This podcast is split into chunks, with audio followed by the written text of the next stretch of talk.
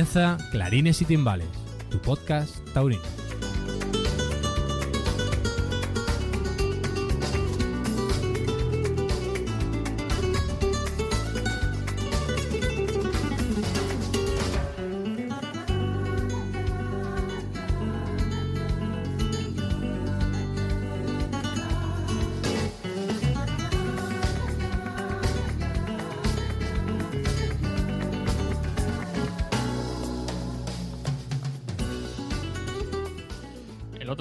Un amigo que los aficionados a los toros tendemos a ser pesimistas.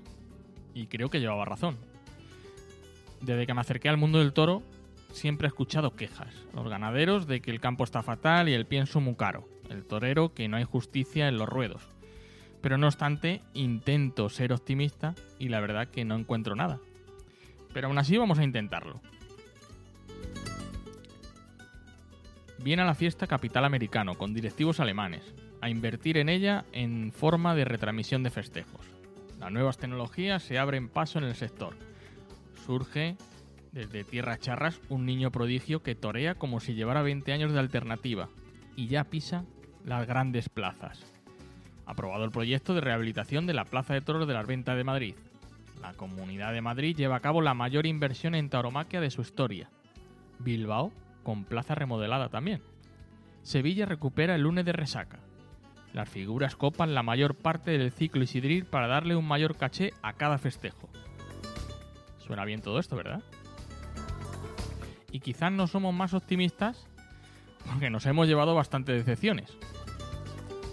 Y hasta ahora nadie ha adivinado el futuro, ni tampoco nosotros somos los Nostradamus del toreo. Pero sí podemos decirle una cosa a los taurinos. No nos defraudéis más, que los que hasta ahora somos jóvenes llevamos cumpliendo años y la fórmula de los abonos regalo ya está inventada. Y deja poco paso a la afición. Y sin pasión, no hay afición, no lo olviden. Esto es Clanes y Timbales, un programa diferente dentro de la radio taurina española. Momento, que empezamos. ¿Tienes un problema con tu vehículo? AXA Griñón. ¿Tienes una gotera en casa? No lo dudes, AXA Griñón. En AXA Griñón nos preocupamos de tu tranquilidad. Llámanos al 918149780 o ven a visitarnos a nuestras oficinas en la calle Mayor, 112 de Griñón. AXA, reinventamos los seguros.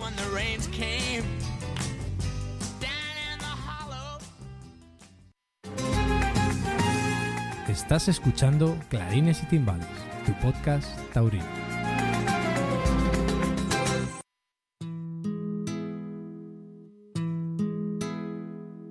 Noche está manchando las paredes con pompas de jabón y chocolate.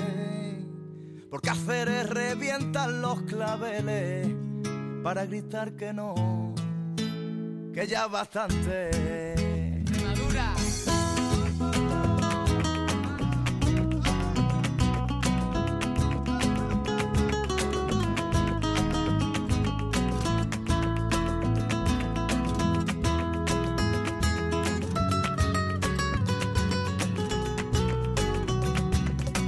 Está manchando las paredes.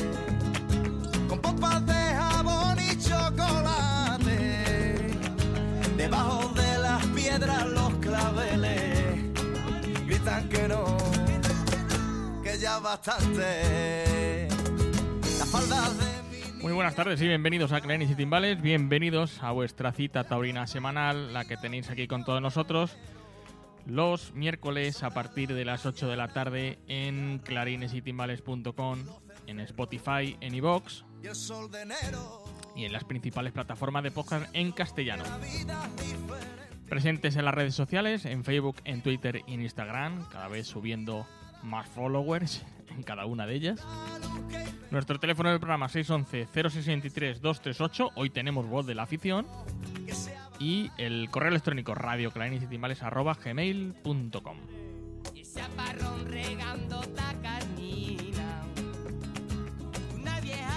va. Samuel Novoa, muy buenas tardes. Hola, buenas tardes. Hemos puesto esta canción en...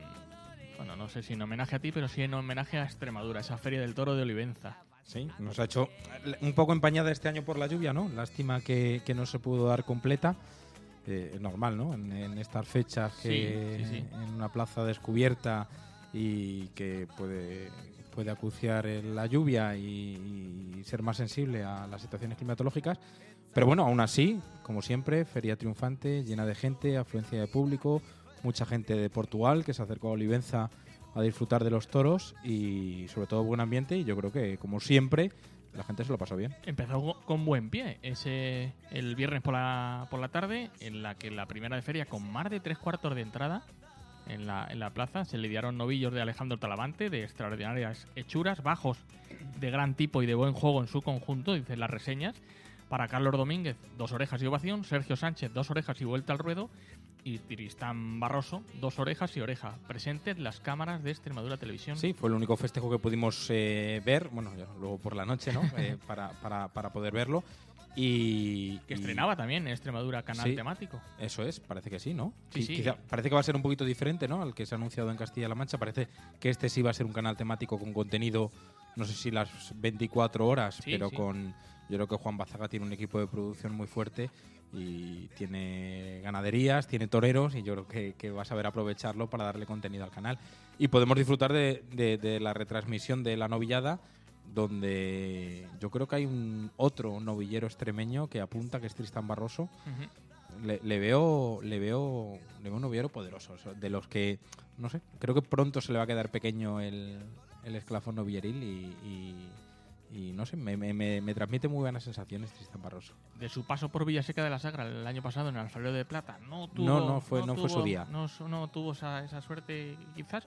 Ya ha debutado con los del Castoreño pues bueno pues hay que seguirle este este año para ver que, cuál es su evolución. Pero sí sí sí que apunta maneras. En otros en otros certámenes sí por ejemplo en Coria el año pasado sí le vimos le vimos muy bien y, y en Zorita en Zorita también estuvo muy bien o sea que, que sí bueno vamos, vamos a seguirle la, la- la pista porque porque otro más Y ya la segunda de feria ya sí que hubo lleno en los tendidos de la plaza de Olivenza. Se dieron toros de García Grande y Domingo Hernández. Los de Domingo Hernández fueron segundo y sexto.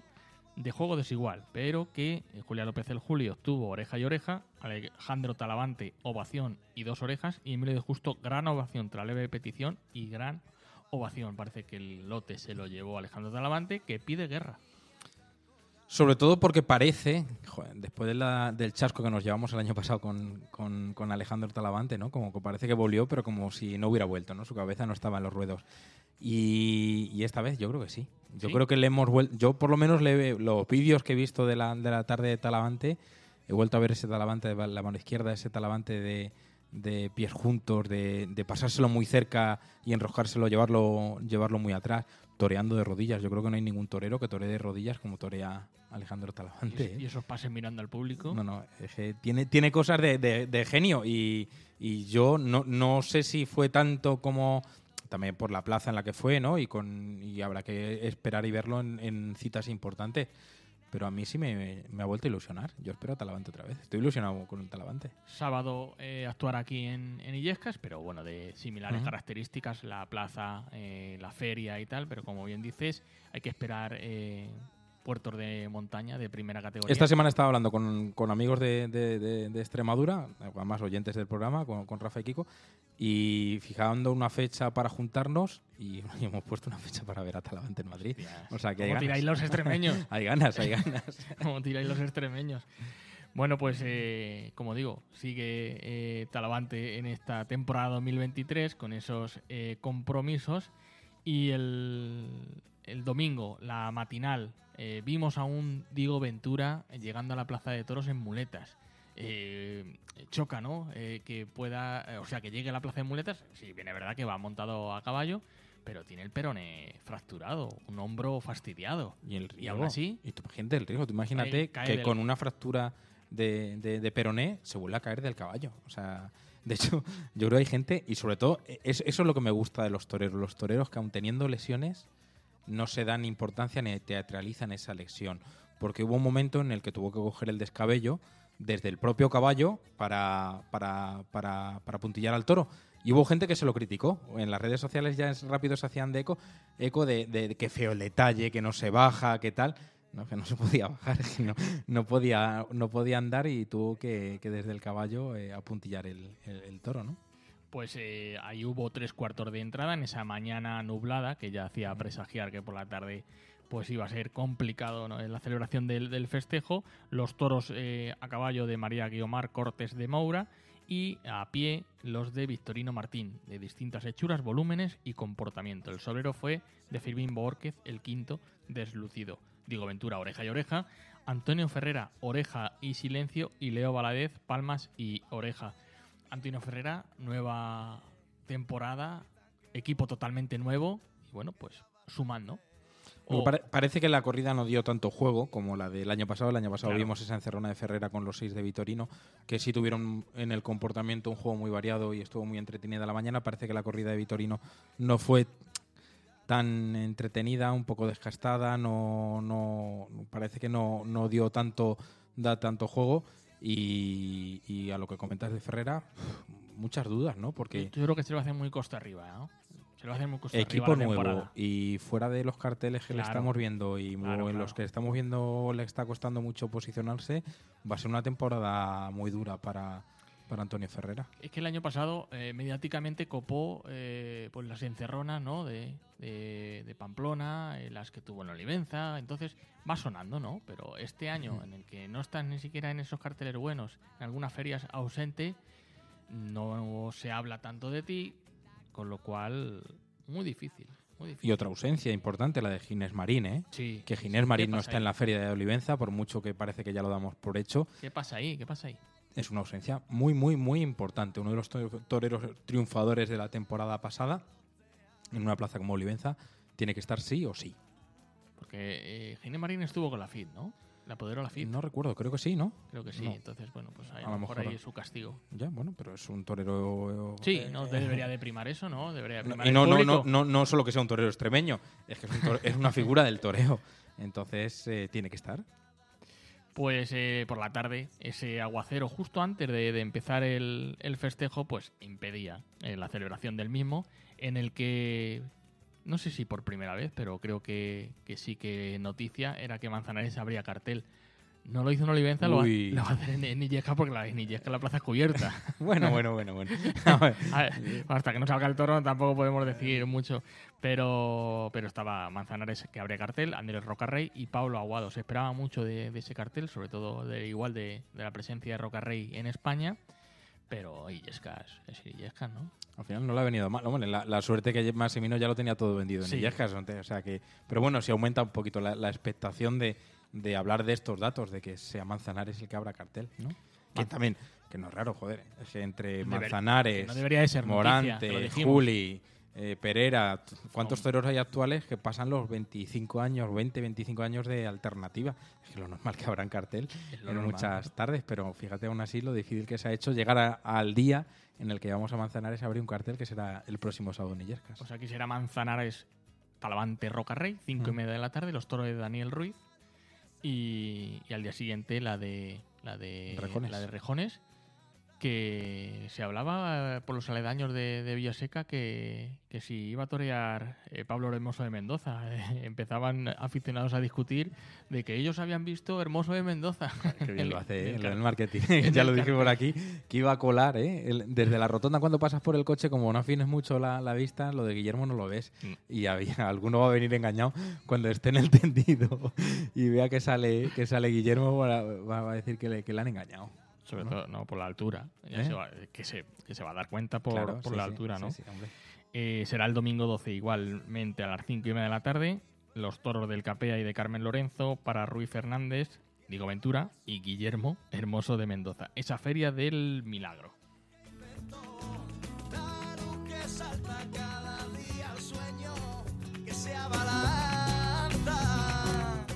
Y el pasado sábado, en Villaseca de la Sagra, este pueblo toledano celebraba una corrida a beneficio del proyecto de inmunoterapia avanzada del cáncer infantil del Hospital Niño Jesús. Abanderado por el doctor Luis Madero, jefe de servicio, se colgaba el cartel de No hay billetes los toros de Conde de Mayalde serios, fuertes, de gran presencia, propios de Plaza Grande, dice la reseña de, de Mundo Toro, o propios de Villaseca de la Sagra. No sé quién decía el otro día que los de Villaseca eran los padres de los de Olivenza. no sé quién se lo ha oído alguien. Yo creo que fue Julio Martínez en, Pu- Puede ser, sí, era, era Julio Martínez en en, el la Toril, radio. es verdad. en el Toril de Onda Madrid. Eh, la corrida fue noble, a la que le faltó fondo en general, dice la reseña, y fuerza en ocasiones. De gran clase el primero, el enraza de gran clase el primero. No, ahí no sé, no estoy yo muy de acuerdo con. A mí, me- en En general, en la izquierda sí, pero en la me de. decepcionó un poco la corrida. Yo me esperaba mucho más, ¿no? Fue de menos a más, es Sí. cierto, que acabó muy bien con el quinto, con el sexto. Pero yo me esperaba en general. El cuarto me gustó a mí mucho también. Sí, parecía que tenía mucha clase, ¿no? Le vimos incluso saliendo una vez, creo que del caballo, que hizo así Sí. por el izquierdo, así un poqui- hizo un poquito el avión. Pero fíjate, el nivel más alto lo marcaron el quinto y sexto. Yo esperaba que ese nivel fuera el más bajo de la corrida y de ahí para arriba Joder. saliera alguno mucho más encastado. El quinto, el más bajo de la corrida. No, pero que me esperaba mucho más. sí, Yo sí. esperaba ver uno o dos mucho más encastados. Sí. Sí, porque en novilladas sí los hemos visto, entonces. Sí es cierto que en el caballo cumplieron, pero no fue una eh, espectacular. No No, se entregaron no, ninguno. se, no se entregó ninguno que salga así eh, claro, ¿no? Y, Mm. y- y bueno, porque quizás a lo mejor eso es lo que deslució un poco el tema de la corrida en general, o sea, del encierro en general. Ese enrazado quinto, Chorlito primero, número 14, Castaño premiado con la vuelta al ruedo. Lidiaron Álvaro Lorenzo, silencio tras aviso y oreja, Ángel Tellez, silencio y dos orejas en ese quinto, y Isaac Fonseca, oreja y ovación tras aviso. Saludaron en Madeillas Jesús Aguado y Juan Navazo. La noticia más importante que se recaudaron, Samuel, 42.500 euros. Plaza llena, ¿no? Y por una buena causa, la gente. fila cero. fila cero. Y, y cuántos festivales benéficos hemos visto donde, donde al final la recaudación ha sido cero y, y no, y no ha podido cumplirse con el objetivo ese. Que no sé quién, también, se me van los nombres, ¿eh? pero hay quien todavía está pidiendo las cuentas del Festival de Cáceres, aquel del Juli, en el que todavía no se presentaron las cuentas. Me refiero, y en este caso, cuando la gente es seria, cuando las cosas se hacen bien, cuando se respeta al toro, se respeta la afición, el público responde y al final pues las cuentas salen y, y al final se cumple con el objetivo de, de recaudar un, pues mira 42.000 euros para una para una bonita causa Te doy un puñadito de palabra. Se trata de la lluvia. Lo Pues del quinto toro, de nombre Chorlito primero, como hemos dicho, hay una interesante historia que nos la va a contar Josué Moreno. Josué, buenas tardes. Buenas tardes, Diego. ¿Qué tal? ¿Cómo estás? Bien, bueno, la verdad es que disfrutando de esa tarde del sábado, que la verdad es que se pudo disfrutar de, de una tarde de toros. Hubo de todo, hubo muchos matices, ya lo habéis hablado, y, pero bueno. Pero al final, cuando hay, sale una tarde de toros, pues, pues la gente, lo mejor de todo es que salió contenta y hablando de ello. ¿Y qué pasa con ese...? Y lo, sobre todo la causa, que se recaudó un gran dinero con la causa, Desde luego. lo principal. Desde luego que sí.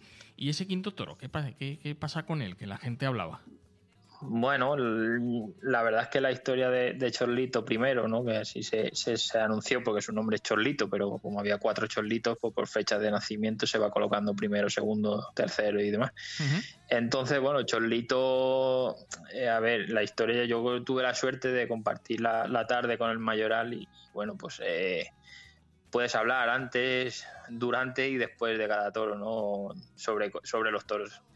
Y tuve la suerte de, bueno, de, le pregunté, eh, la, la casualidad es que le pregunté, bueno, el quinto. Y dijo, bueno, el quinto es un poco incógnita, vamos a ver, vamos a ver porque, bueno, el, el quinto, su madre se tentó aquí en Villaseca. Digo, bueno, aquí en Villaseca, en el alfarero de plata. El primer tentadero, además que la, la primera edición de que se hacía el alfarero de plata, fue el primer día de esa edición. Y, y- y la vaca le tocó en quinto lugar a Jesús Bayor una vaca chorlita de nombre con la número 630. Jesús Bayor, bueno, el, pues, el el peri- ganadero- Jesús Bayor, el periodista de ahora de ABC Sevilla. Sí, sí, así es. Anda. Y bueno, pues el ganadero decidió, bueno, pues que esa vaca dejarla de madre en la ganadería. Y el toro, bueno, pues eh, fue a Munera de Sobrero en una corrida mixta en el 2021 con los cuatro años recién cumplidos. No se lidió y me contó que, que tuvo algún susto alguien por allí con el toro en los corrales, algo, algo pasó que el toro se subió a la meseta de Toriles y bueno, tuvieron historias ahí con el toro. Luego el toro fue reseñado para, para Toledo y, y finalmente se, se embarcó y estuvo en la plaza de, Toro- de toros de Toledo, pero se quedó de sobrero. Y bueno, pues ya era un toro cinqueño y, y su destino pues finalmente fue este sábado en Vieseca de la Sagra encontrarse con Ángel Tellez y con toda la afición que llenó la plaza de la Sagra. Qué historia, qué historia más, más bonita esta de, de Chorlito eh, primero. Mm, tú, como muy bien dices, ¿no? Al lado de- del Mayoral, ¿qué, qué más eh, contaba así, así reseñable? Bueno, que se pueda contar, ¿no? A lo largo, sí, sí, no digo, digo de la corrida, a lo largo de la corrida. Sí, no, bueno, pues la verdad es que, Por- que, bueno, porque- que había porque- esperanzas en ciertos toros. Hemos hablado de que, bueno, que- quizás la corrida completa como encierro, eh, Conde Mayal, de, de- después de toda la trayectoria que tenía estos, años atrás, primero y segundo nos, dejó un poco fríos. Luego ya la, tarde fue aumentando eh, con ese cuarto, quinto y sexto. Sí, a ver, eh, eh, sobre todo así hablando con, ellos, ¿no? La, verdad es que el primer toro, la verdad es que, que, blandeó muchísimo en el primer tercio. Y bueno, el mayor así comentó, bueno, si se aguanta, o sea, es decir, si al final el toro aguanta y no es devuelto, vamos a ver en la muleta. Tengo esperanzas en la muleta porque el toro, y el toro sacó la clase, ¿no? La que él esperaba que, te- que, iba, que iba a tener, se le vio. Lo único que la verdad es que, que- que le faltaba muchísima fuerza ¿no? en ese sentido oye, si con la, la fuerza lo hubieran acompañado, hubiera, había que haber visto al toro ese, ¿no? Si realmente con esa clase y con fuerzas el toro podía haber sido mucho mejor, ¿no? Pero las fuerzas, pues, a ver, son las, eran las que eran en ese sentido y bueno, pues la verdad es que la gente le protestó, yo lo creo que, con razón en ese sentido. El segundo, había esperanzas en el toro también, era de una familia muy buena y bueno, no sé yo si el toro se hizo daño en la voltereta. La verdad es que muchos toros clavaron pitones y dieron voltereta. Este, este también la dio. A mí me sorprendió que se parara tanto. Sobre todo en esta ganadería, ¿no? No, no son toros que se suelen parar, ¿no? Y de repente en la muleta se paró, se paró, se paró y no quiso, no quiso tirar para adelante. Y, fue, era muy difícil Ángel eh, pegarle un muletazo, es decir, echarle para adelante, no quería. Ahí yo no, no sé si, si el toro se hizo daño en esa voltereta y de repente se paró. No que tuviera unas grandes condiciones, ni, ni mucho menos, no se le veía un gran toro, pero tampoco para, para digamos, eh, el juego que dio eh, en, en la faena de muleta, ¿no? De quedarse tan parado. Mucho derrote. El eh, tercero, mucho derrote en, el- eh, mucho derrote en, en tablas, burladero. eh, hubo también bastante volteretas y ningún pitón astillado. sí, ¿no? La corrida, se, se- yo creo que todo el mundo la vio, ¿no? Que la corrida iba íntegra. Era, es, digamos, un sello de, de Villaseca, ¿no? Que el, que el toro tiene que ir íntegro en ese sentido. Y bueno, pues se vio la corrida. Eh, comentamos que la corrida aparte también, eh, los seis toros ¿no? Eh, en banderillas fueron de- detrás de los banderilleros hasta, hasta los burladeros. O sea, es que recuerdo que los seis toros fueron, aparte de, de lo que hemos hablado de- también de clavar los pitones en la arena, de, fueron matices ¿no? de, de que tenía la corrida. A mí me faltó en líneas generales más empuje en la suerte de varas de la corrida. Y luego ese tercer toro creo que, que- ya se dejó, ya sirvió, ya tuvo eh, cosas positivas y ser un gran toro, pero ya por lo menos eh, ayudó a que la tarde empezara a romper para arriba. Creo que el cuarto toro fue un toro muy bueno. Eh, pero, pero es que luego salió ese quinto chorlito que la verdad es que, que era como el cuarto en ese sentido, pero con más casta, es decir, más bravo, con, eh, con más transmisión y la verdad es que llegó muchísimo al público, yo creo. Ángel Telles estuvo también bien con el toro porque no era fácil, no era fácil estar, digamos, cuando es un toro bravo de verdad, estar a la altura, pero para mí le faltó al toro, como digo, en el caballo, pues un poco más de empuje, un poco más de casta, en ese sentido, en la suerte de varas, para ver si un toro a lo mejor más completo, más de vacas, como se suele decir, eh, para haber, pues, digamos, podido pedir indulto. Creo que la vuelta a ruedo era muy merecida del toro. Y luego ese- el sexto, yo le vi que, que tenía mucha emoción el toro por, por sus embestidas, pero que le faltó desde inicio recorrido. No, no pasaba mucho del engaño y se quedaba cortito y eso, pero como era un toro muy fuerte, muy, digamos con mucho trapío y, y- y embestía con todo, pues te creó emoción, pero luego la faena de muleta se fue viniendo abajo, ya se fue parando, ya se fue disiluyendo esta, esa emoción y bueno, pues le tocó a, a Isa Fonseca pues tirar de, de lo que él tiene, ¿no? De ese valor, de esas ganas, de, de querer llegar ahí arriba. Y bueno, si no falla por la espada, yo creo que le hubiera cortado la oreja y hubiera acompañado a Ángel Telles, pero al final, bueno, pues se vieron a cada uno, bueno, pues las virtudes que tiene. Ujú. Y la fiesta sigue en Villaseca de la Sagra porque el próximo sábado 25 de marzo a las 5 de la tarde eh, comienza el noveno alfarero de plata, novelladas sin picadores en las ganaderías de Pablo Mayoral y Benjamín Gómez, Rafael Ponce de León, Pedro Andrés Arija, Fran Fernando, Joel Ramírez, Javier Aparicio y Alejandro Tinoco en el cartel. Comienza eh, este nuevo certamen de jóvenes novilleros, el escaparate para, para ellos aquí en Villaseca, también, ¿no? Con las presentes las cámaras de Castilla-La Mancha Media. Sí, comienza el Alfaro de Plata, la verdad es que fue un certamen muy bonito para poder ver a ganaderías de la, de la tierra o de la zona y, ver a los novilleros que, oye, que como siempre hemos dicho, que son el futuro y, y, ver las cualidades de cada uno y seguirles. No sé, a mí me, la verdad es que, siempre me ha gustado mucho todos estos tipos de certámenes. Pero bueno, creo que este es muy importante, ya no porque sea en Villaseca, pero creo que por el, formato que, hay, que en un solamente, digamos, en, el periodo de un mes, por así decirlo, quitando lo que es la Semana Santa, pero en ese periodo prácticamente se van a, a- van a tener la oportunidad tres novilleros de torear tres novilladas a principio de temporada televisadas por, por Castilla-La Mancha.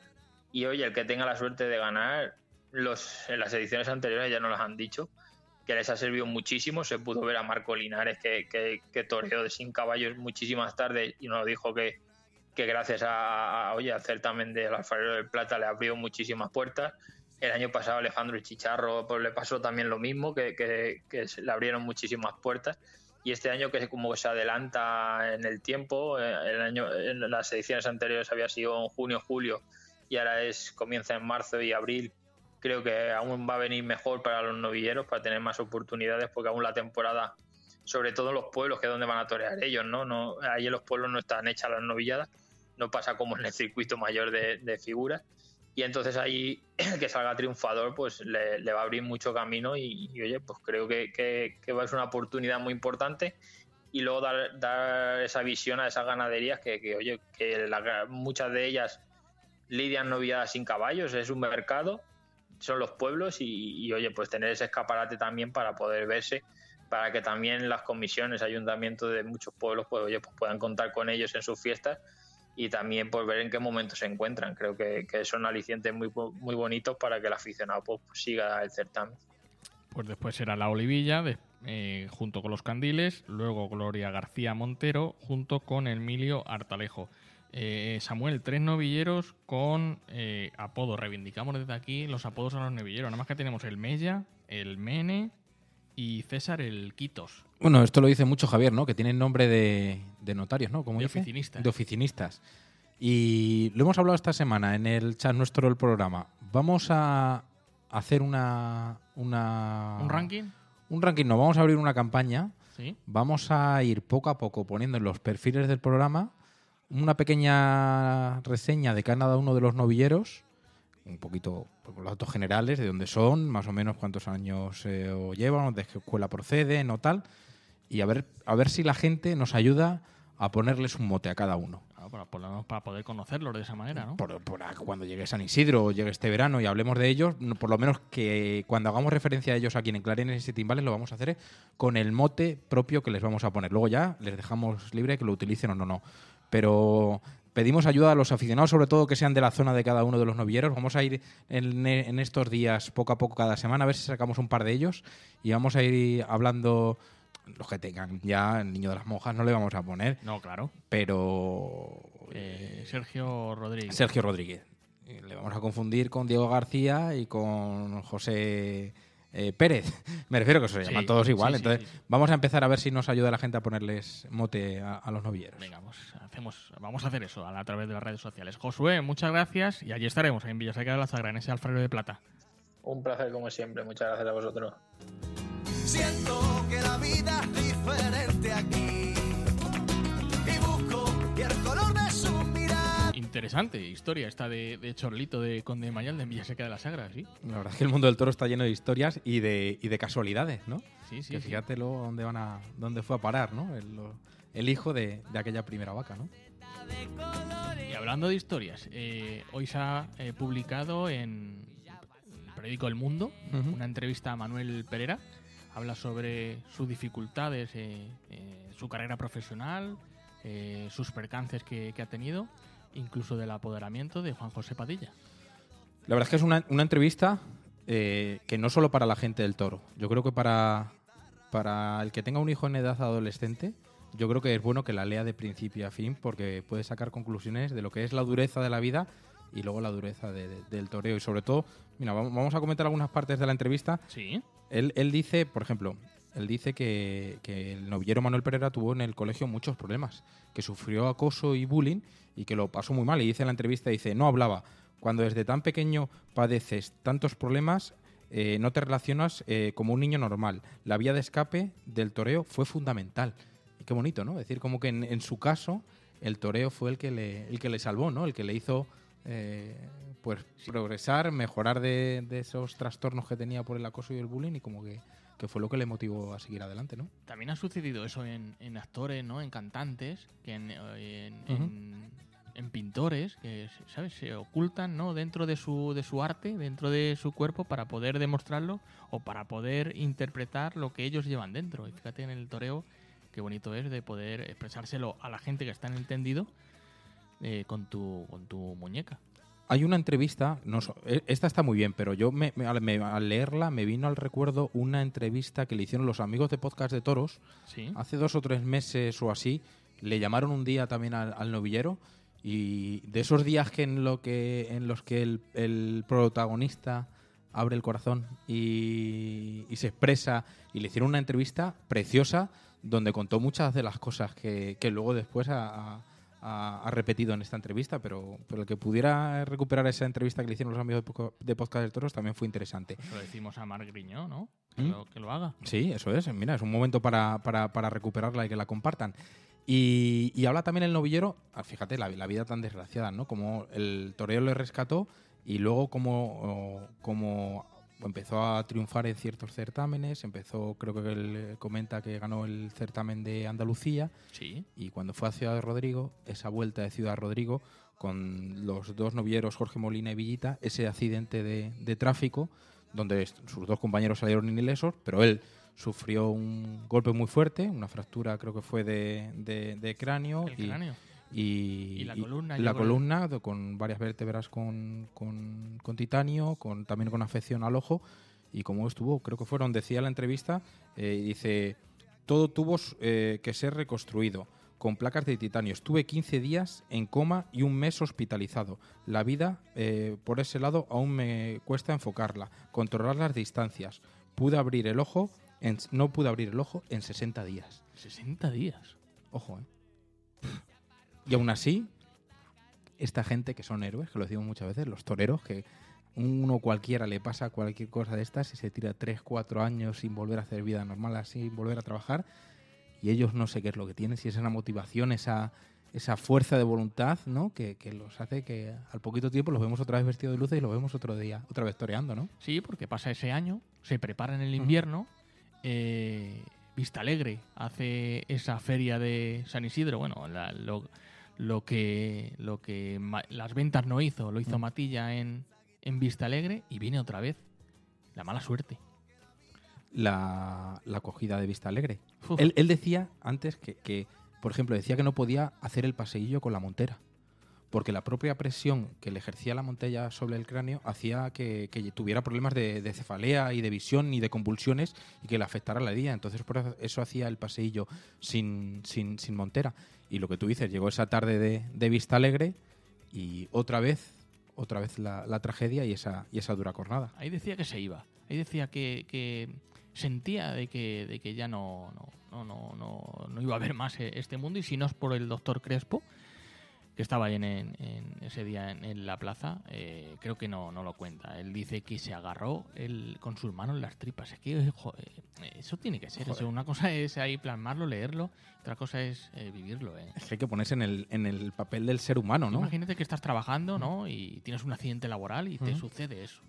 Y no solo eso, sino después de todo lo que llevaba. O sea que muchas veces de- desde las cámaras nosotros vemos la corrida y podemos criticar o ser eh, o ser eh, ¿no? No, no, no entender muy bien el porqué de ciertas actitudes, pero claro, detrás de, de- de ese día o de esa mala tarde hay una persona con unos problemas familiares, con unos problemas de atrás, con todo el historial que llevaba de sufrimiento y de padecer el, el novillero Manuel Pereira. Y, y luego él habla de que esa jornada el daño que le causó por ver lo mal, como que en su familia no, no lograban superar el, momento traumático de esa acogida de, Vista Alegre y que costó mucho el, recuperar otra vez eh, las ganas de volver a, torear, ¿no? Y aún así, eh, otra vez te vuelves a recuperar, eh, otra vez coges ilusión, ¿no? Porque te apodera una, un torero como de la talla de Juan José Padilla. Y de nuevo, pues otra vez la desilusión, ¿no? Porque habla de que eh, en este eh, periplo de su apoderamiento, pues no lo recuerda muy gratificantemente, incluso, pues de manera Antes de la entrevista, la entrevista ha salido hoy martes, que es cuando estamos grabando este programa, pero el domingo, el domingo, eh, los amigos del Toril de, Onda Madrid entrevistaron a Juan José Badilla. Y Gonzalo, bienvenida.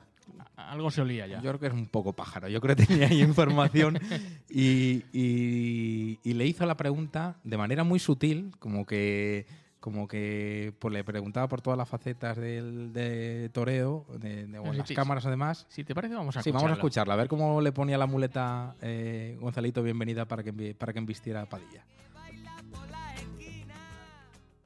Y maestro, eh, usted siempre tuvo una confianza desmedida en su muleta, en su capote, en su corazón, en su espada. eh, y también ha probado el papel de, de apoderado, que, Sí, hombre. que ya es la confianza en otra persona, y empujar en la barrera y, y- y desear que, que- que lo vea de la misma forma que usted lo vea al otro lado. ¿Cómo lo ha vivido el, el apoderamiento de Manuel Pereira hasta esa alternativa eh, estelar en Sevilla? Y, y bueno, ¿qué, qué- le ha gustado la experiencia? ¿Lo- ¿Le gustaría repetir o no? ¿Cómo, cómo ha sido? Ha sido muy bonita la experiencia, de verdad que sí. Y sobre todo muy agradecido a, a todos los, los empresarios, a todos los amigos que a los que he abusado de ellos para, para unas vacas en el campo, los ganaderos, para toros a puerta cerrada, para festivales, para novilladas, todos. O sea, se han desvivido, te puedo decir que algunos empresarios no organizaban novilladas y han organizado, por ejemplo, el caso de eh, don Pedro Aces, don Bull, eh, Sí. mexicano y que conocéis que es empresario de muchas plazas de México y ganadero y aquí lleva las acciones también, algunas acciones en las ventas. Sí. Él, en Texcoco no daba novillada y yo tengo, me tengo una relación man- magnífica desde hace muchos años, desde que me contrató para torear en Las Vegas y le pedí que lo pusieran en una novillada y que no daba novillada, pero dice, en Texcoco lo voy a poner por ti o voy a hacer organizar una novillada. ahí. O sea que en ese aspecto todo el mundo me abrió las puertas, todos los empresarios, de hecho, pues toreó más de 40 novilladas, fue líder del escalofón, lo llevé hasta la alternativa, una alternativa soñada y cumplí un, creo que humildemente, un papel importante para, para esta carrera de, de este chaval, de Manuel Pereira, al cual le deseo pues, que tenga una trayectoria de figurón del toreo que se la merece, porque tiene buen concepto y porque tiene valor. Y, y quiere ser torero. Y la verdad es que me gustaría, no, no, no es nada más que puedo decir que he vivido una etapa bonita e ilusionante con, con Manuel Pereira. Pues eh, él dice que sí, que vivió una, una muy buena etapa. Parece que el novillero no la vivió de esa manera. Bueno, porque ya, ya torero, porque Ya claro, torero, le, le dio, le dio la alternativa en Sevilla a él. Mira lo que decía en la entrevista en El Mundo. Dice, la convivencia era insoportable. Padilla me trataba mal. Me hacía sentir como una mierda. Eh, dice, ese machaque mental me generó una bulimia nerviosa y me devolvió a la depresión, a no, querer, a no quererme a mí mismo. No quería ni siquiera vestirme de luces. Y recuerda, en- en- en- habla Padilla del día de la alternativa, ¿no? Una alternativa soñada, ¿no? La que le, le organizó en, en- en Moranti y Sevilla, Juli, ¿no? ¿no? Moranti el Juli en, en Sevilla. Pero así es como lo vio el, to- el torero. Muy interesante. Decía, Dice, el mismo día de la alternativa por la mañana tuve un parte facultativo en la mano para quitarme del cartel. El soñado por cualquiera, con Morante y el Juli y la maestranza llena. No estaba preparado. No fui valiente para hacerlo. Dice, me traicioné. Y, joder, imagínate, ¿no? O sea, el día de tu alternativa, que tiene que ser, yo creo, como torero, ¿no? El día más bonito de tu vida, ¿no? Recordarlo, ¿no? Cuando Fijaos esa mañana en el hotel, ¿no? Lo que, lo que estaba viviendo, ¿no? Y sobre todo, él dice que, que, que el trato que recibía eh, le hizo llegar a caer en una profunda depresión, ¿no? Como que le maltratabas, ¿no? Psicológicamente, ¿no? Bueno, quizás le apretaba demasiado y todo lo que llevaba detrás. A lo mejor no fue sutil en la, la forma ¿no? de, de poder llevarle su carrera. Bueno, entiendo. Me refiero que hay que ser exigente, ¿eh? O sea, que Sí, me refiero, todos los toreros cuentan, la, eh, eh, o Talavante, o Joselito, eh, todos cuentan la dureza de que siempre, o, o Espartaco, ¿no? Que lo cuenta mucho Sí. también con su padre, ¿no?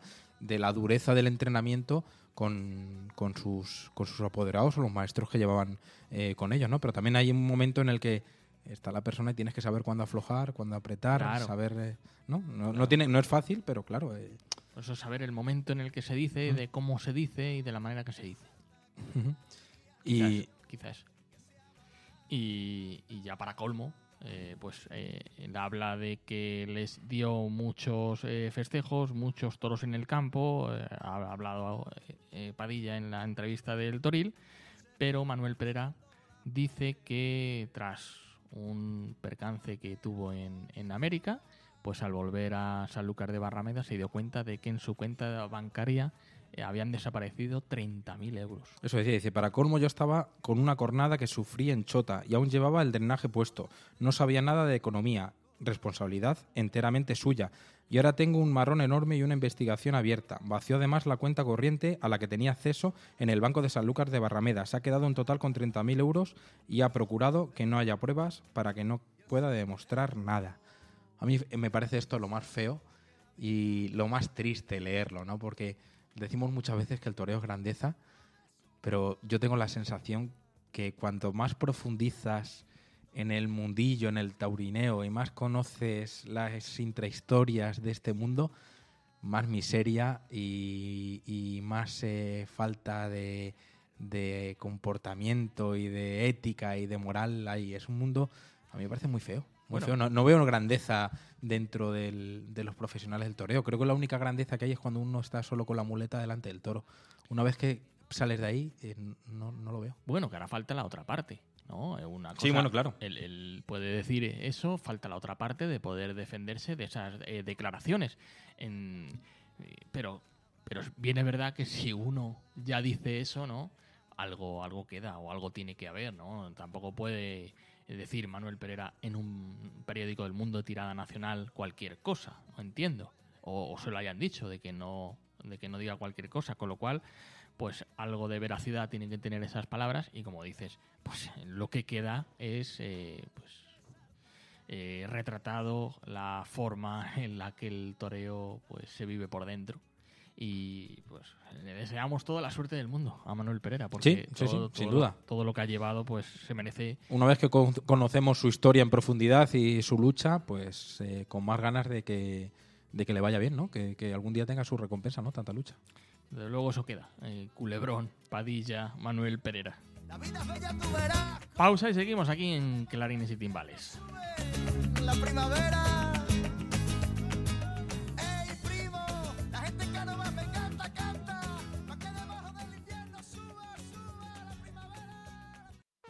Escucha clarines y timbales en nuestra web todos los miércoles a partir de las 8 de la tarde.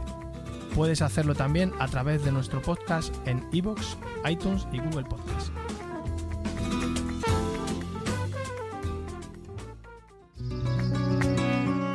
Déjanos tu opinión sobre la fiesta a través de una nota de voz en nuestro WhatsApp del programa 611 063 238.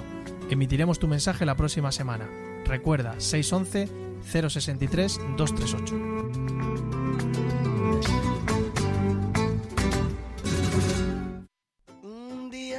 En un sueño soñé, estaba soñando contigo, soñé con hacerte el amor y soñé que no estaba dormido, sueño que sueño, pie con pie, calo con calo, cuerpo con cuerpo, y a qué color de tu pelo y tu piel a la vez, aún despierto recuerdo, ojalá no te hubiera conocido nunca.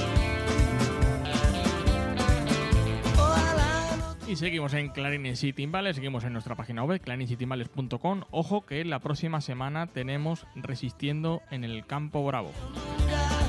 Lunes 13 de, marzo tenemos una nueva cita con esta sección que durante todos los inviernos damos voz a los ganaderos que están resistiendo en el Campo Bravo, eh, valga la redundancia, y que nos plasman pues, todas las vivencias eh, que tienen en el campo, la historia de su ganadería y de cómo afrontan este incierto futuro.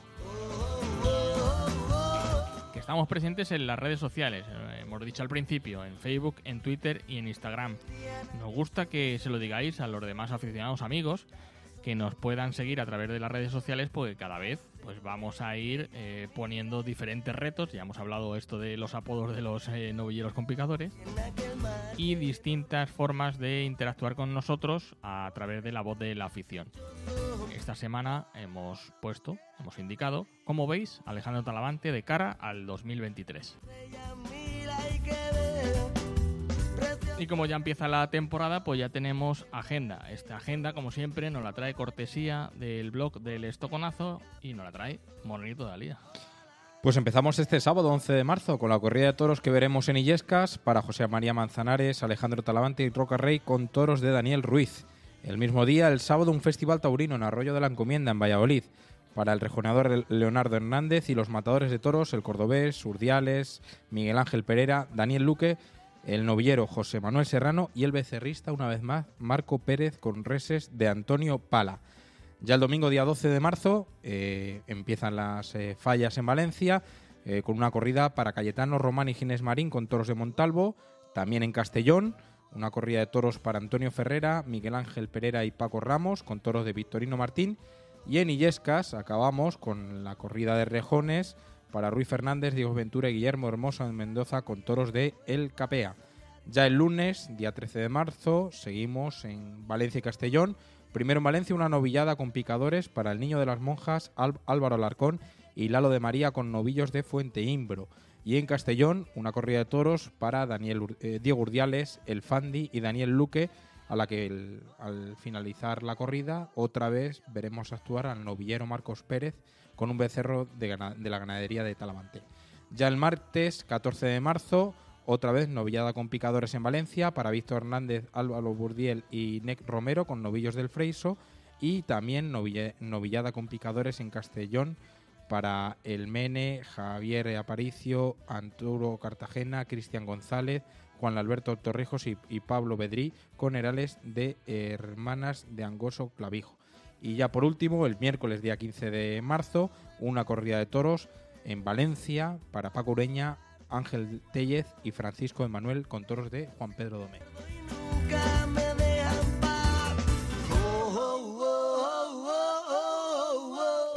Y tenemos, como hemos dicho, voz de la afición, eh, aficionados que nos han querido dejar mensajes en ese 611-063-238, 611-063-238, y el primero de ellos eh, nos lo hace mediante mensaje de texto, es José Badía, nos escucha desde Valencia y nos comparte con nosotros eh, una iniciativa, la del palco infantil en la Plaza de Toros de, Valencia. Dice que en la primera de, de feria de la temporada, de plazas de primera, pues está instalado este palco infantil. Desde hace cinco temporadas avalan uno de los proyectos más interesantes y ambiciosos que se conocen para el futuro de la tauromaquia, como es el de enseñar a los más jóvenes la esencia y liturgia de las corridas de toros. Eh, la empresa eh, regidora de la Plaza de Toros de Valencia, Espacio Nautalia 360, continúa apostando por acercar la tauromaquia a los jóvenes. Es la misma empresa que rige, bueno, parte de la empresa que rige también la Plaza de, Madrid. Y para ello, pues en colaboración con eh, eh, ponen en marcha este, este palco infantil que los niños y niñas de hasta 16 años podrán vivir de manera gratuita los festejos taurinos, acompañados siempre de un profesional, torero o subalterno, un veterinario o un delegado gubernativo, que profundizarán durante todo el festejo los distintos aspectos de la lidia. Además de presenciar ese festejo, permite a los más jóvenes conocer todos los rincones de la Plaza de Toros de, de Valencia. Visitan los toriles, la enfermería, la capilla, el patio de arrastre y después de, de cada tarde eh, la actividad se prolonga con un encuentro con el ganadero o el mayoral. Eh, se agradece esta iniciativa que también eh, pues forma parte la Diputación de Valencia, Rafa Mir y Satine, que hacen posible este proyecto.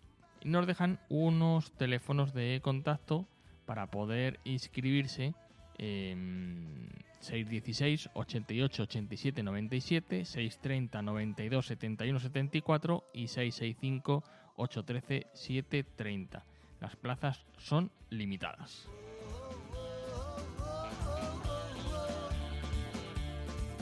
Y nos han dejado también mensaje en el contestador. Bueno, el contestador es una nota de audio de WhatsApp que, como siempre decimos, a los aficionados que eh, pues eh, nos, nos dejen ¿no? Esas, estas notas de, audio para nosotros aquí emitirlas y aquí debatirlas. Vamos a escuchar lo que nos ha dejado un aficionado, un clarines. Hola, ¿qué pasa? Muy buena. Eh, mira, mi comentario va en referencia a lo que estuvisteis hablando la semana pasada, ¿eh? en cuanto al cierre del canal Toros y demás. Y yo, a mí, lo que, bueno, y no sé a vosotros, a mí lo que más me preocupa es que nos quiten entendido cero. Eso sí que me llegaría a mí a preocupar. Es que creo que, que, demasiado hacen eh, lo, eh, todo la presentadora, que la presentadora mía es un poco triste, pero bueno, ¿qué vamos a hacer? Eh, de navegar ahí en ese canal, en televisión española. Es que no sé si os habéis dado cuenta que hacen propaganda o publicidad de, de, de toda de todos los programas, tío, de, esa- de la 2, ¿no? de la cadena. De si, si de no sé qué, de no sé pero de los toros no nombran nada. Ahí, ahí está Jara y Sedal, pero es que desde de, Tendido Cero no dicen nada, nada, nada. No sé ustedes qué, qué pensáis sobre eso, porque es que ya si nos quitan Tendido Cero es que es cuando ya digo yo, vea, esto ya es cuando se acaba aquí ya lo que se daba. Tendido Cero y Clarín, por lo que arrastran. Bueno, pues un saludo muy fuerte y, a seguir, ¿vale? Pues de toda la razón. Si nos van quitando eh, los programas, pues vamos desapareciendo de, de lo que es la sociedad, de lo que es el interés eh, mediático en, los medios de comunicación y, es otra batalla perdida. Esperemos que no lo quiten, ni, ni Clarín ni, ni Tendido Cero. Y ahora ya sí, nos vamos con eh, las secciones habituales. La primera de ellas es el minuto de Ignacio Murube, que en 60 segundos intenta aglutinarnos la actualidad taurina.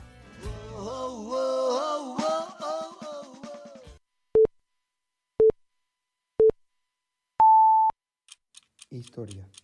Esa poderosa palabra que por desgracia en el toreo únicamente arrastra a lo bueno para dejar lo malo como una ponzoñosa pandemia silenciosa. Me explico. Por ejemplo, a lo largo del tiempo, los taurinos de bien, de poder a poder, de los pies a la cabeza, han ido desapareciendo.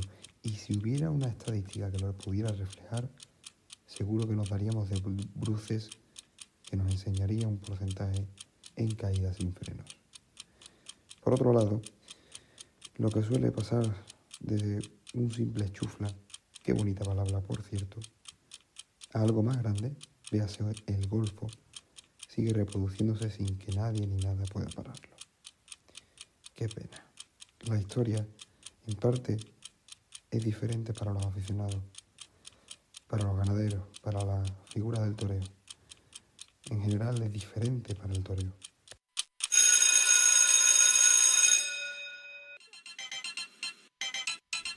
El callejón de Olivenza. Voy a ser tu bizcochito, pero tengo todo lo que tiene delito. Que me pongan nena, soy que me derrito. El mal de ojo que me mande me lo quito. En clarines y timbales. Bizcochito, pero tengo todo lo que tiene delito. Que me pongan nena, soy que me No gin, no fiesta. que me mande me lo quito.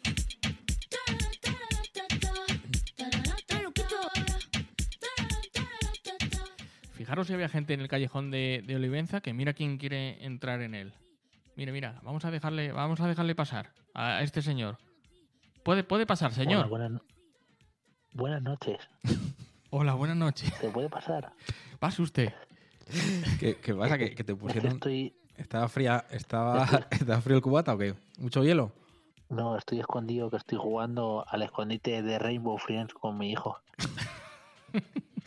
La verdad es que se, agradece. Mejor que, que, que batiendo unos huevos, abriendo la bolsa de escarola, yo prefiero que juegue al escondite, ¿no? Sí, eh, hoy estoy aquí jugando, estoy escondido en mi dormitorio al lado de una cama. Pues ten cuidado con las pelusas debajo de la cama. Eres un impostor. Bueno, va, a lo que íbamos, vamos a ver qué dicen las redes sociales. Pues las redes sociales que se hace eco de la entrevista del novillero eh, Pereira en, en El Mundo, esa entrevista que le ha hecho Zabala y de la que hemos hablado en el programa. Eh, eh, leíamos en la esencia del toreo. Sufrió bullying y se aferró al toreo. Sufrió un accidente en tráfico y torea con placas de titanio en la cabeza. Sufrió una depresión, bulimia, una cornada, pero no se rinde. Manuel Pereira es torero y no se rendirá. Gracias por tu valentía hasta en las entrevistas. O Pureza Toros que escribía. Hasta la aparición de Juan José Padilla, la entrevista a Manuel Pereira no es más que un fiel reflejo de lo que es la vida, una carrera de obstáculos que hay que ir superando. A partir de Juan José Padilla, las miserias del toreo. La entrevista no puede ser más realista. Javier, ¿qué te ha parecido a ti? Que nosotros hemos hablado de ello, pero, pero no sé si has tenido oportunidad de leerla. No, no lo he leído, lo de lo de Pereira y Padilla, pero vamos, es triste que una figura de, o, un torero que ha hecho una carrera eh, larga, un matador con, con esa trayectoria y que se la ha jugado la vida en las plazas, que si es cierto lo que dice Manuel Pereira, eh, vaya a, aprovechar, a aprovecharse de un chaval. Bueno, pero esto lo vemos ya muchas veces, ¿no? O sea, que lo de, lo, de ver arruinarse a, un chaval, sobre todo por la gente profesional del taurineo que están alrededor, ¿no? Como, como sanguijuelas, es algo que no es tan, Lo que pasa es que él le ha contado. raro, ¿no? Él le ha contado. Él lo ha contado, eso es. ¿Cuántas veces nos lo cuentan, no? Claro. Leo, leíamos a Pepe Luis Trujillo del Real. Las miserias de la vida y del toreo puestas en negro sobre blanco. Me imagino que esto, que esto es lo que se podrá contar. De muy recomendable lectura. Así que bueno. Eh, pero bueno, vamos a hablar de cosas más interesantes. Vamos a hablar de Villaseca de la Sagra. ¿No? Eh, le leíamos en el madrileño audiencias. Gran dato conseguido en los toros en Villaseca de la Sagra desde Castilla-La Mancha Televisión. Un 9,7% y 44.000 espectadores de media. eh, máxima competencia en esta franja de emisión. Buen comienzo, Buen para, comienzo, ¿no? para el equipo de Martín de Blas, Paco Medel y todo lo que tienen. bueno, pues animan, animarles, ¿no? Que sigan por esta línea de, de, retransmis- de retransmitir este tipo de festejos con interés para el aficionado. Y con integridad. Y con, sobre todo con integridad. Mira, ahora que dices de integridad, mira, pues aprovecho para un, un tuit que, que escribía Milinko. Veo en este inicio de temporada que el aficionado ha llegado a tal nivel de frustración o conformidad que ya ni se denuncia el estado de los pitones de los novillos y toros que hemos podido ver este fin de semana en distintas plazas. No sale un toro íntegro, por el bien de la fiesta. Bueno, algunos sí salen, ¿no? Alguno, alguno. Algunos, pero pocos. Pero ya casi que nos rendimos, ¿no? Ya lo damos por perdido, ¿no? Pero fíjate que el éxito, bueno, era benéfica, ¿no? Pero yo, yo creo que el éxito de que la plaza estuviera llena, primero fueron las fotos de la presentación de, de la corrida y segundo sabiendo eh, cómo es Villaseca de la Sagra y cómo se lidia. De hecho, yo eh, arrastré a, a mi padre y arrastro a, a pocos festejos simplemente por eso, ¿no? Porque es donde se puede ver el toro. Y la gente, yo hablé con algunos de los que no habían venido nunca, que llegaron el primer día que venían a, a los toros a, a Villaseca, y la verdad es que, que la gente se fue sorprendida y se fue con, con ganas de volver, con ganas de volver. Pero es que eso es lo que tenía que ser una tarde de toros, ¿no? Sí. Mira, leíamos a la Asociación Taurina 15 de agosto. Desde la asociación queremos agradecer a Villaseca la facilidad y amabilidad a la hora de la reserva de entradas para poder asistir hoy al fe- festejo benéfico. Así da gusto ir a los toros. O Alejandro García que escribe, cada año Villaseca da una vuelta más de tuerca y sigue creciendo. Lo de ayer impresionante. Ojalá esta corrida de primer fin de marzo llegue para quedarse, que se convierta en un clásico. Felicitaciones y enhorabuena a todos, especialmente a su alcalde Jesús y Josa Lucas. Ya dijo, ha dicho Josué que no, ¿no? que la gente criticaba, ¿no? Y decir, joder, eh, echas esa corrida de toros en una plaza de tercera categoría en un, en un pueblo. Pero ese pueblo va a la ganadería de Conde Mayalde, ve esos eh, seis toros disponibles para poder contratarlos, lo contrata, eh, lo, lo lidia en su plaza y qué problema, qué problema surge. Sí, pues a alguno le parece como que de más. Le, le parece de más porque luego en capitales de provincia son menos. Son de menos, ¿no? Claro. Lo- no lo dirás por Olivenza. No, aunque mira, plaza segunda, Olivenza. Debería de salir un poquito, ¿no? Sí. Más fuertecito.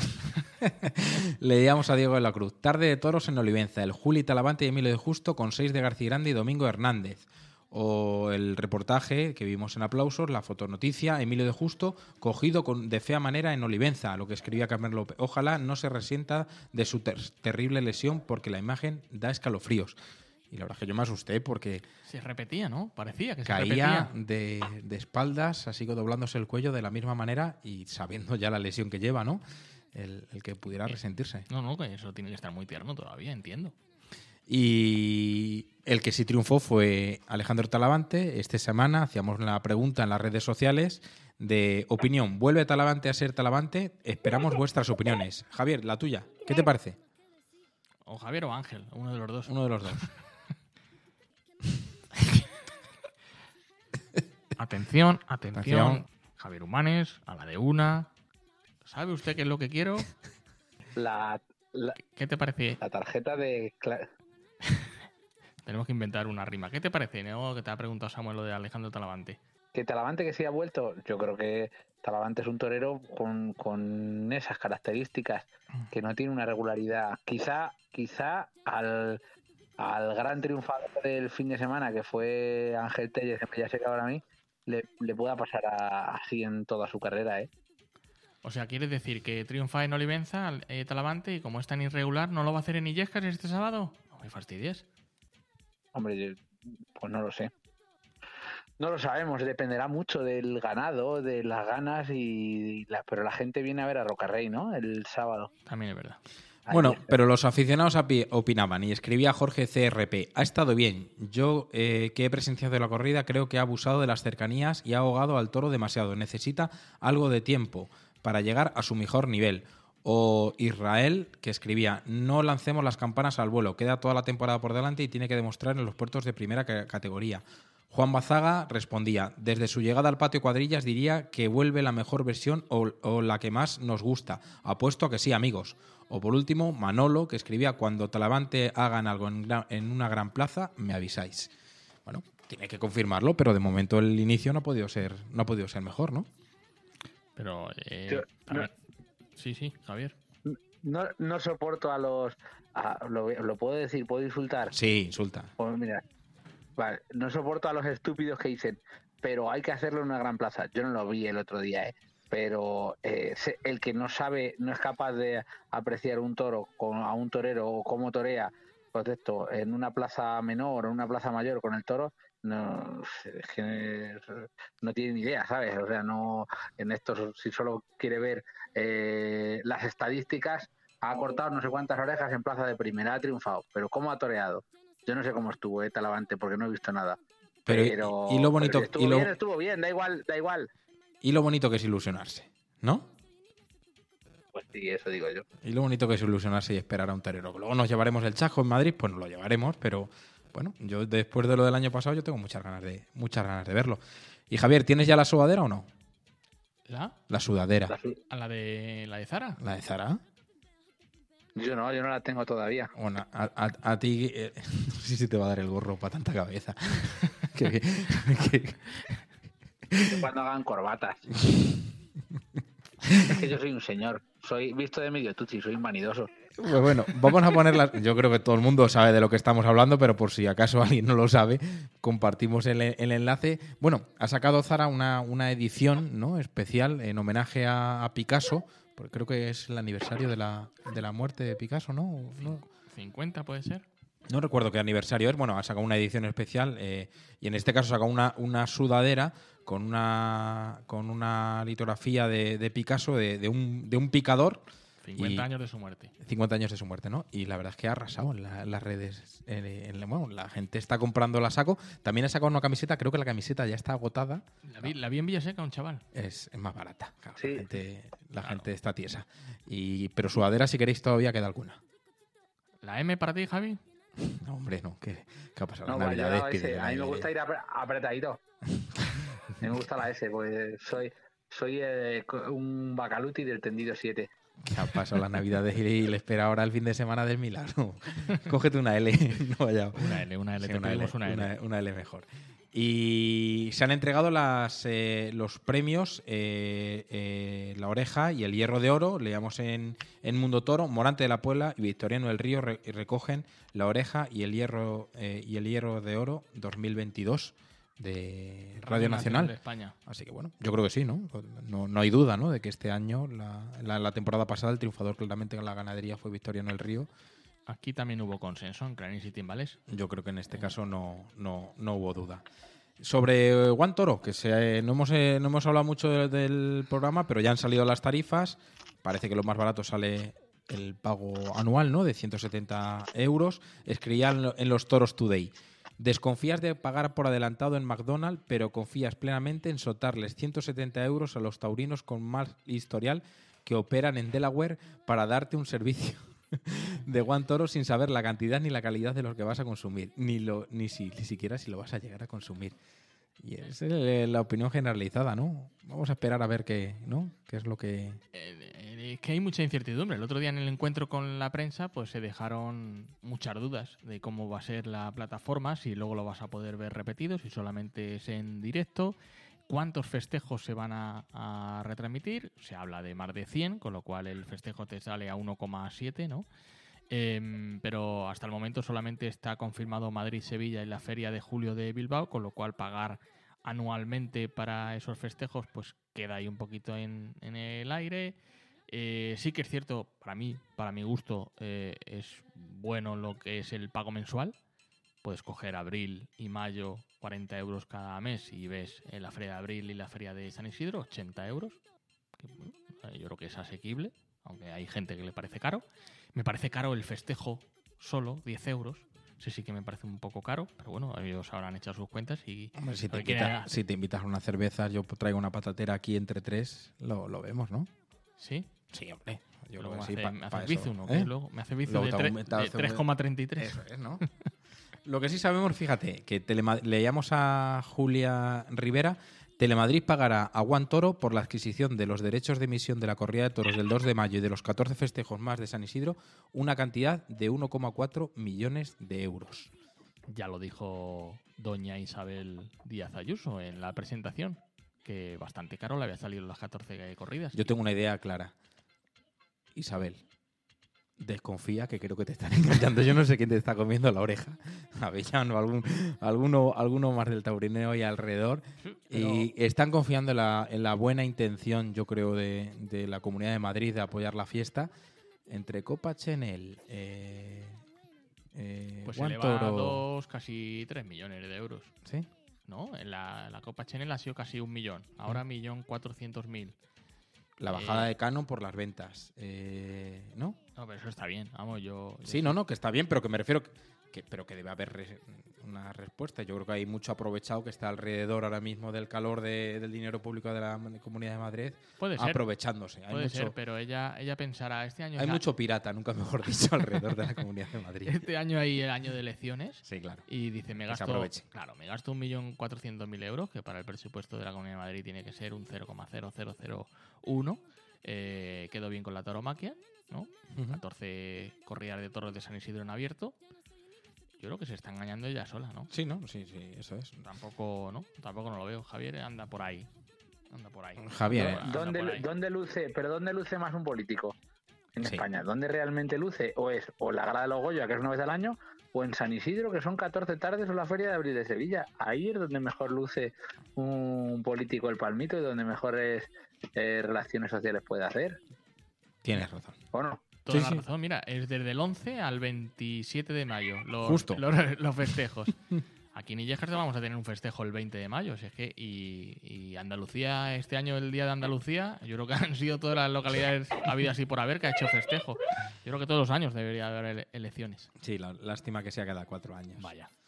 Una triste noticia, leamos en el muletazo. Eh, fallece corneado por una vaca el ganadero murciano Pascual Rodríguez. Toda la información en el muletazo. Parece que ha sido un percance en el, en el el- campo. en el campo y... joder, Hablaba Padilla de- del ganadero muy entrañable, que le ayudó mucho Sí, en los eso es. inicios. y qué duro es, ¿no? Qué duro es el campo y qué duro es andar con los animales. Parece que no, que muchas veces los vemos, ¿no? Ahí eh, entre toros, entre toros allí repartiendo eh, paja y echándolos de comer y, y no parecen lo peligrosos que luego, que luego son, pero claro, son animales bravos que a veces tienen algunas reacciones y pueden pasar estos accidentes. Mucha fuerza a la familia. Sí, y a raíz de esto, pues leíamos en el Instagram de Victorino Toros, tal día como hoy nacía un genio hace 94 años, el 6 de marzo de 1929, y en Foro Toreros, don Victorino Martín, eh, sexto aniversario, que descanse en paz, cuenta cómo le cogió un toro y le metió ocho cornadas. Y nada, pues lo dejamos para el último tercio. Este va a ser el audio del, del último tercio a raíz de, del percance de, de este ganadero en, en Murcia. Vamos a contar aquel, aquel percance que tuvo Victorino Martínez en la finca con, con uno de sus toros. Él afortunadamente se Lo salvó. pudo contar, eso es. Y, y hoy, hoy, pues eh, contaremos esa dureza de- del campo. Hasta aquí Callejón de Olivenza. Javier, Humanes, hasta aquí. Sigue ¿Dónde escondido. estás? ¿Dónde estás? Sigue escondido bajo la cama. Que ya puede salir. He, he cambiado de escondite. Le ha faltado decir por mí primero y por todos mis compañeros. Y corta, que sí. Que hasta la semana que viene, que te esperamos, te esperamos aquí en el estudio. Ah, está brillante hoy. Venga, sí, la semana que viene allí estaré. Preparadme, preparad mi asiento y mi micrófono. El de Julio Iglesias. ¡Wea! Hasta la semana que viene. Un abrazo para todos. Igualmente, hasta luego. El día en que nací.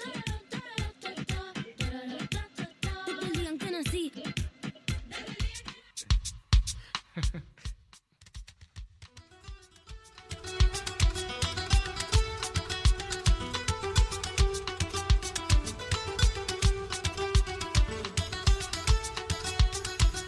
Muchos nos dice eh, Samuel que llevamos 12 años haciendo este programa de radio, pero yo creo que por estos ratitos es por los que se hace, ¿no?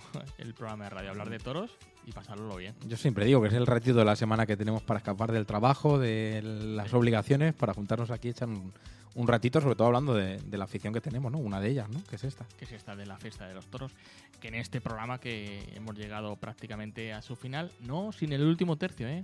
Muchos aficionados dicen, pues yo corto cuando os despedís. No, falta el último tercio. La vivencia de la dureza en el campo de Vitorino Martín. Pero sí que eh, pues invitamos a todos los aficionados, si están en la zona centro, pues que visiten la ciudad de Illescas, que está en fiestas, aparte de la Feria del Milagro está en fiestas, hay que dar ¿no? ese puntito de publicidad ¿no? de nuestro pueblo. Sí, sobre todo a ver el toro, tanto el toro en la plaza como el sábado por la noche también tendremos el toro de cajón, también habrá un festejo popular. Así Eso que es. bueno, viviremos de una manera u otra la, la fiesta, ¿no? Llamaremos a la asociación la, Sí, próxima, claro. la próxima semana para que nos cuente eh, de viva voz todo lo ocurrido ese, en esa suelta del festejo popular. Hay festejo de Lidia, festejo a caballo, festejo popular, sábado por la noche, diez y media. Yo creo que la entrada simbólica es de, dos euros. Dos euros, eso es. Para poder entrar en la plaza porque tienen que ser las entradas eh, numeradas y, y, bueno, el tema del aforo. Con lo cual, pues fin de semana taurino aquí en, aquí en Illescas. Empieza fallas, pues ya estamos inmersos en la temporada. Así que Samuel, pues hasta el próximo miércoles. Venga, la semana que viene lo comentamos. Os dejamos con el último tercio, que tengan una feliz semana, que aquí les esperamos 8 de la tarde, clarinesytimbales.com. Último tercio.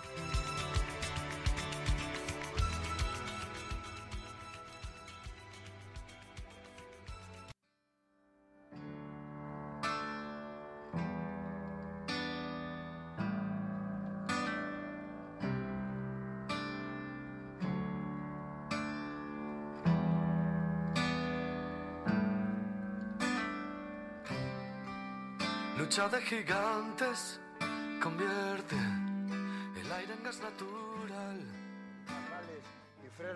y ahí estaba el toro auspiciano escondido.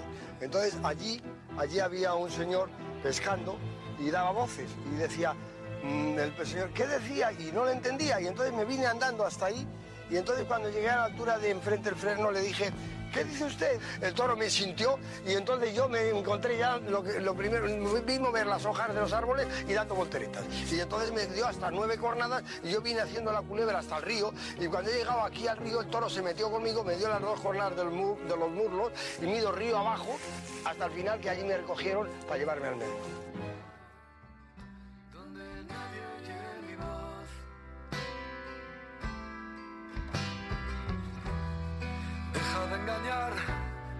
No quieras ocultar que has pasado sin tropezar.